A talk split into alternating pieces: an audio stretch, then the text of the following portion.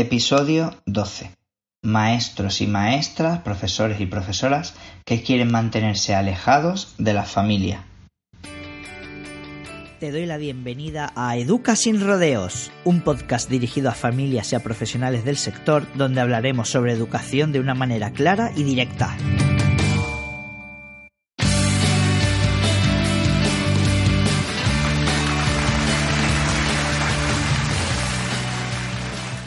Bienvenidos y bienvenida un día más a Educación Rodeos. Y hoy hablamos de un tema un poco así controvertido. Falta aproximadamente un mes para que empiece el cole, eh, aproximadamente 15 días para que empiece el primer ciclo de educación infantil. Y sabéis que a veces soy crítico con las familias y a veces soy crítico con los profesionales de la educación y hoy voy a darle caña sobre todo a los profesionales, pero bueno, también un poco a las familias. Trabajar en educación, bajo mi punto de vista, es trabajar 50% con los niños, con las niñas, con los menores y las menores, pero también 50% con las familias. Si no tenemos esto claro, eh, bajo mi opinión, creo que estamos cayendo en un enorme error. Pero es común por desgracia, ver a profesionales que trabajan con menores, pero que no desean trabajar con la familia, con lo cual solo está trabajando ese 50%, ¿no? Que estaba diciendo yo antes.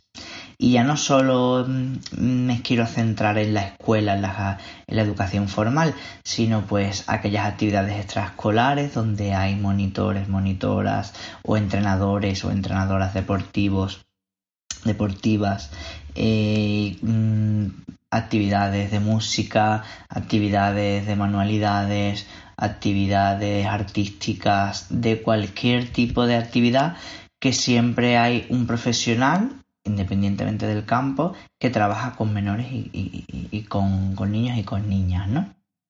Y entonces eh, todavía me sorprende, pero es bastante común ver cómo hay muchos profesionales que no desean trabajar con la familia, que cuanto más alejados esté la familia, mejor. Vamos a reflexionar y por qué creo yo que esto está ocurriendo. Yo lo achaco a, a dos motivos principales, ¿no? En primer lugar, los profesionales tienen miedo a la reacción de la familia. Por ejemplo, si yo sé que este niño o esta niña durante la clase, ya sea en la escuela formal o sea en cualquier actividad extraescolar, hay que darle un toque de atención porque la conducta, por ejemplo, que yo estoy viendo, sé que proviene de que hay que trabajar en casa una serie, por ejemplo, de normas, de límites, de respeto, de X cosas. Pues evidentemente yo tengo que darle un toque de atención a la familia decirle, oye, está pasando esto, por qué creéis que pasa, qué ocurre en casa, cómo lo hacéis, os pasa también en casa, eh, fin, y hablar sobre este tema en cuestión porque creemos que es importante para el desarrollo del menor o de la menor. Y entonces, ¿qué pasa? Pues que hay profesionales que se alejan en este sentido porque temen a la reacción de la familia. Y entonces esto produce un efecto rebote para el curso que viene. Es decir, que si yo intento muchas veces hablar con la familia porque creo que es necesario, pero cada vez que hablo con una familia es un problema, una situación incómoda, una situación desagradable, una situación mmm, que a nadie le gusta y que siempre además por parte de la familia recibo una respuesta negativa, psicológicamente sabemos que aumentará las probabilidades de que yo esto no lo vuelva a hacer, lo que se llamaría, perdón, lo que se llamaría un castigo positivo en este caso. ¿Vale? Pues entonces ya sé que eso no lo voy a hacer más. Y entonces, ¿qué hago? Que para el curso que viene yo me protejo todo esto de manera inconsciente. Así que desde el primer día, desde la primera reunión antes de ir al cole, que pasa en muchísimos casos, empiezo directamente a poner distancias con la familia y empiezo directamente a decir lo que hace mal, qué es lo que tenemos que hacer, mmm, las cosas que estamos haciendo, te advierto desde el principio un montón de historias y empieza ese mal rollo y esa evitación a la familia. Así que desde el principio voy a ser un tirano, voy a ser, voy a ser desagradable para que yo me pueda proteger de cara a, a, los acontecimientos posteriores que voy a vivir. Y esto entonces desemboca en una segunda razón, que los profesionales ven a la familia como un enemigo y no como un aliado. Y entonces al verlo como un enemigo y tengo esa experiencia desagradable, al final del proceso, ¿qué es lo que hacen los profesionales? Que pasan directamente, que lo evitamos y que pasamos. Y esto es un problema enorme. ¿De acuerdo? Entonces, em, ¿qué es lo que pasa? Hablando ya eh, bastante claro, ¿no? Eh, tenemos que pensar que los profesionales que trabajan con los niños y con las niñas, evidentemente todo el mundo tiene una primera vez, pero a medida que van pasando los años la experiencia educativa aumenta y hay profesionales que han pasado por sus manos 300 niños, 200 niños, 500 niños, 1000 niños y 2000 niños. Y entonces, ¿qué es lo que pasa? Que los profesionales tienen una perspectiva general y amplia de cómo evolucionan los niños y las niñas en el campo en el que están trabajando. Cuando un papá o una mamá eh, se sienta a hablar con su maestro, su maestro su profesor de referencia de las actividades extraescolares o deportivas o lo que sea, tiene referencia a su hijo o a su hija, o si han tenido hijos anteriores, a un hijo, a dos hijos, a tres hijos, a cuatro hijos, a cinco hijos, pero no a 200, a 500, a 1000 o a 2000. Y entonces las perspectivas son completamente diferentes, ¿no? Y esto es una cosa muy a tener en cuenta. Yo creo que hay que mantener un contacto con la familia directo de manera, mmm, no diré constante, pero lo más constante que se pueda, ¿no?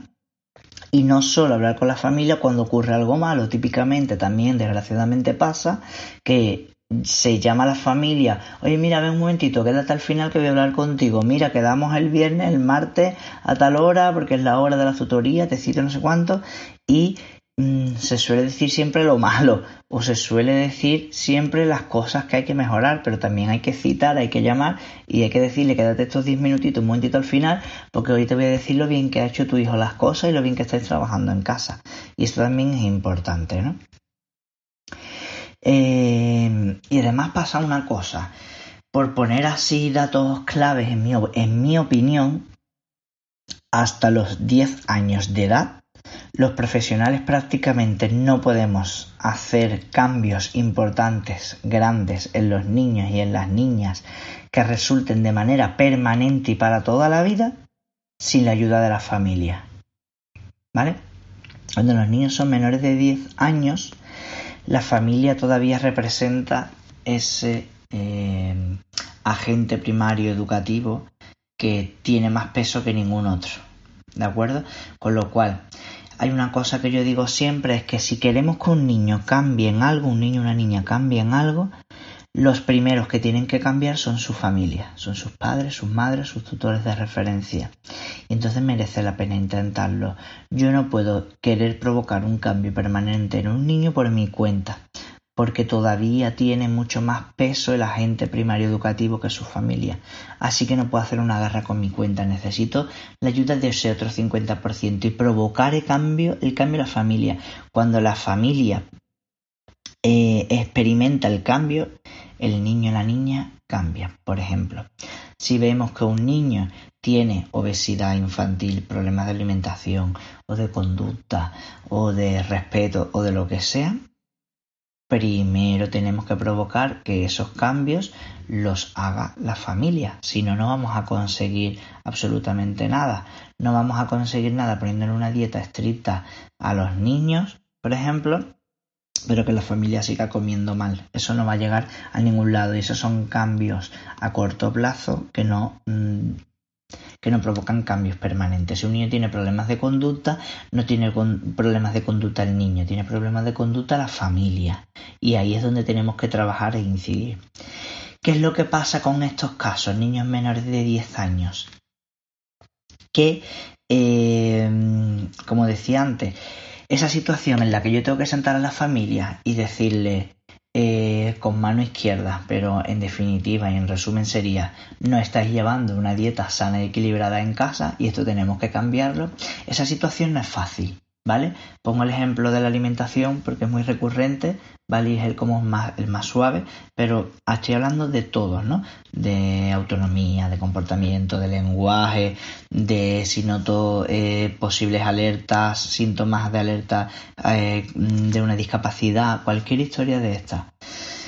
Esa situación en la que sentamos a la familia y le hablamos con todo nuestro corazón de aquellos que creemos que es importante, esa situación ni es fácil, ni es agradable, ni es amistosa, mm, ni es nada, ni para los profesionales ni para la familia, porque ninguna familia quiere escuchar que lo están haciendo mal, o que hay un problema que no están viendo, o que lo están viendo pero que no los quieren ver, lo que sea, es una situación desagradable, pero es que además se une otra cosa, es que además de ser un problema desagradable, es que es un problema para los que los profesionales de la educación no tienen por qué estar formados, porque en la carrera, en cualquier carrera de educación, eh, los contenidos a tratar no son contenidos curriculares a tratar, no son cómo sentar a la familia y decirle mm, cuatro cosas.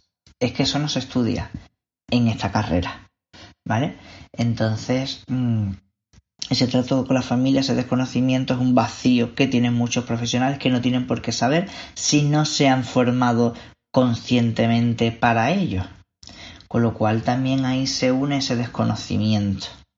¿De acuerdo?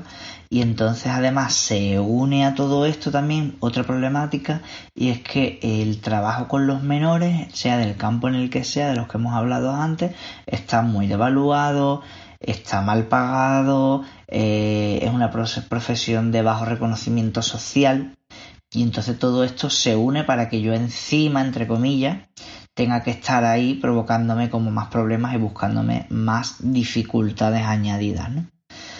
Así que llegados a este punto, mmm, digo lo siguiente, cuando tú como padre, como madre que me estás escuchando, notéis que el profesor os está, el profesor profesora de actividades extraescolares, de música, de deporte, mm, en el cole, ¿vale? La escuela infantil, está evitando tener ese contacto con vosotros y que notéis entre comillas que está pasando, tenéis que pensar que algo está ocurriendo. O bien tiene miedo a decir las cosas por temor a vuestra respuesta, o bien no se tiene las habilidades que necesita en este momento. Como yo decía antes, en la carrera no se prepara, en la posición no se evalúa este tipo de historia, ni mucho menos las personas que están a cargo de actividades extraescolares con menores, o porque entiende cuál va a ser el proceso de enfrentamiento que no va a conseguir nada y entonces no merece la pena el esfuerzo, la atención, la situación desagradable.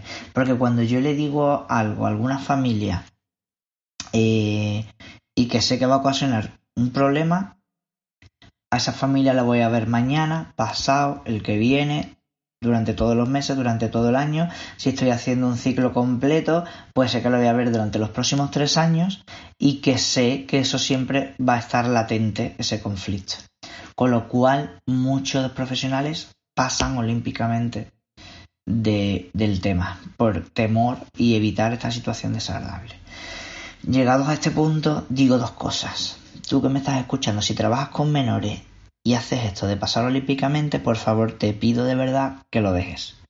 Que yo no queremos, no queremos a gente como tú trabajando con menores que van dejando las situaciones pasar porque los profesionales tenemos esa visión global del que hablaba antes y sé y se sabe y podéis hablar con cualquier profesional desde etapas, vamos, desde que los niños tienen seis meses en la escuela infantil, porque yo los veo y trabajo con ellos a diario. Desde seis meses podemos ver que hay dificultades, que hay trabajo que hacer por delante con la familia, que hay muchas cosas que poner sobre la mesa y que hablemos durante muchas cosas y esto con seis meses. Y que si no se trabajan con seis meses ciertas cosas, luego estamos mm, de alguna manera condenando a los niños si dejamos pasar ciertos tipos de cosas. Con lo cual, eh, no es que quiero ser alarmista, pero que podéis hablar con cualquier profesional y preguntarle si desde tan pequeños se ven cosas y se ven.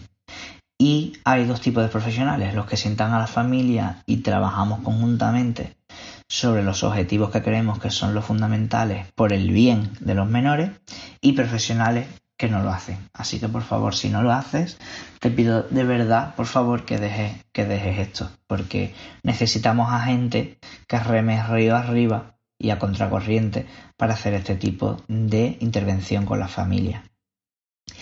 Si estás escuchando tú esto, que eres un padre, una madre, un familiar o un tutor, una tutora a cargo de un menor, debes saber que los profesionales no somos enemigos y que también necesitamos tu apoyo condicional en absolutamente todo.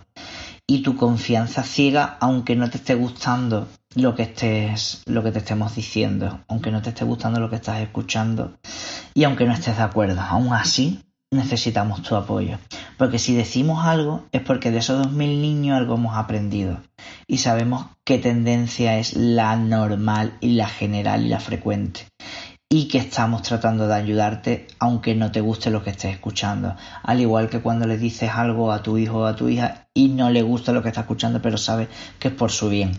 Y entonces cuando se lo dices a tu hijo te parece bien, pero cuando te lo dicen a ti parece que te tienes que poner a la defensiva, pero a tu hijo no se lo permites que se ponga a la defensiva, con lo cual cuando algo decimos es porque verdaderamente nos preocupa el futuro de vuestro hijo.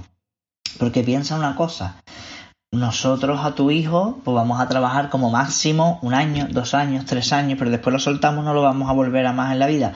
Pero mientras que es nuestra responsabilidad queremos hacerlo lo mejor posible. Con lo cual, si algo decimos alguna vez, es por algo. Y ese algo es importante y merece la pena ser respetado y escuchado. ¿De acuerdo? Así que mm, creo que es importante como conclusión a este, en este podcast, en este episodio, es que escuelas o profesionales de la educación, sean del ámbito que sea, y familias trabajen unidas.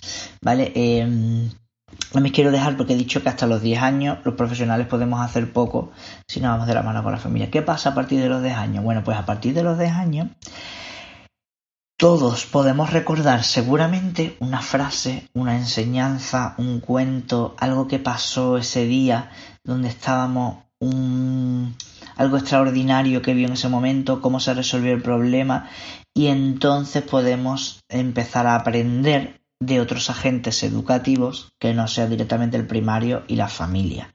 Y a partir de 10 años podemos marcar verdaderamente a los niños. ¿Significa que a partir de los 10 años no trabajemos con la familia? No. Tenemos que seguir trabajándolo también. Lógicamente, si todos remamos en la misma dirección, es mucho más fácil. ¿De acuerdo? Y entonces es importante que hagamos esto siempre como conclusión. Por eso os digo que a los maestros y a las maestras, a los profesionales de educación que escuchan, por favor, la familia no es un enemigo. Y a la familia que está escuchando, por favor, los profesores no es un enemigo. Tenemos que remar en la misma dirección. Pero ojo, la dirección la marcan los profesionales de la educación, que para eso son los que están preparados para esto si aunamos criterios, consensuamos cosas, evidentemente es mucho mejor. Pero los profesionales cualificados para marcar la dirección de hacia dónde tenemos que ir y por lo que tenemos que ir son los profesionales. No tenemos que olvidar esta perspectiva, a pesar de que esté devaluado, a pesar que la figura del maestro cada vez esté peor, a pesar de las características sociales que tenemos hoy día, de la familia, de los profesionales, de todo, con todas las adversidades y todas las piedras en el camino que tenemos, aún así merece la pena escuchar a los profesionales que se dedican y se entregan en cuerpo y alma a, los menores y a las menores. Por muy malos que sean, eh, merece la pena. ¿De acuerdo? Y bueno, esto ha sido, esto ha sido todo. Vamos a cerrar el episodio.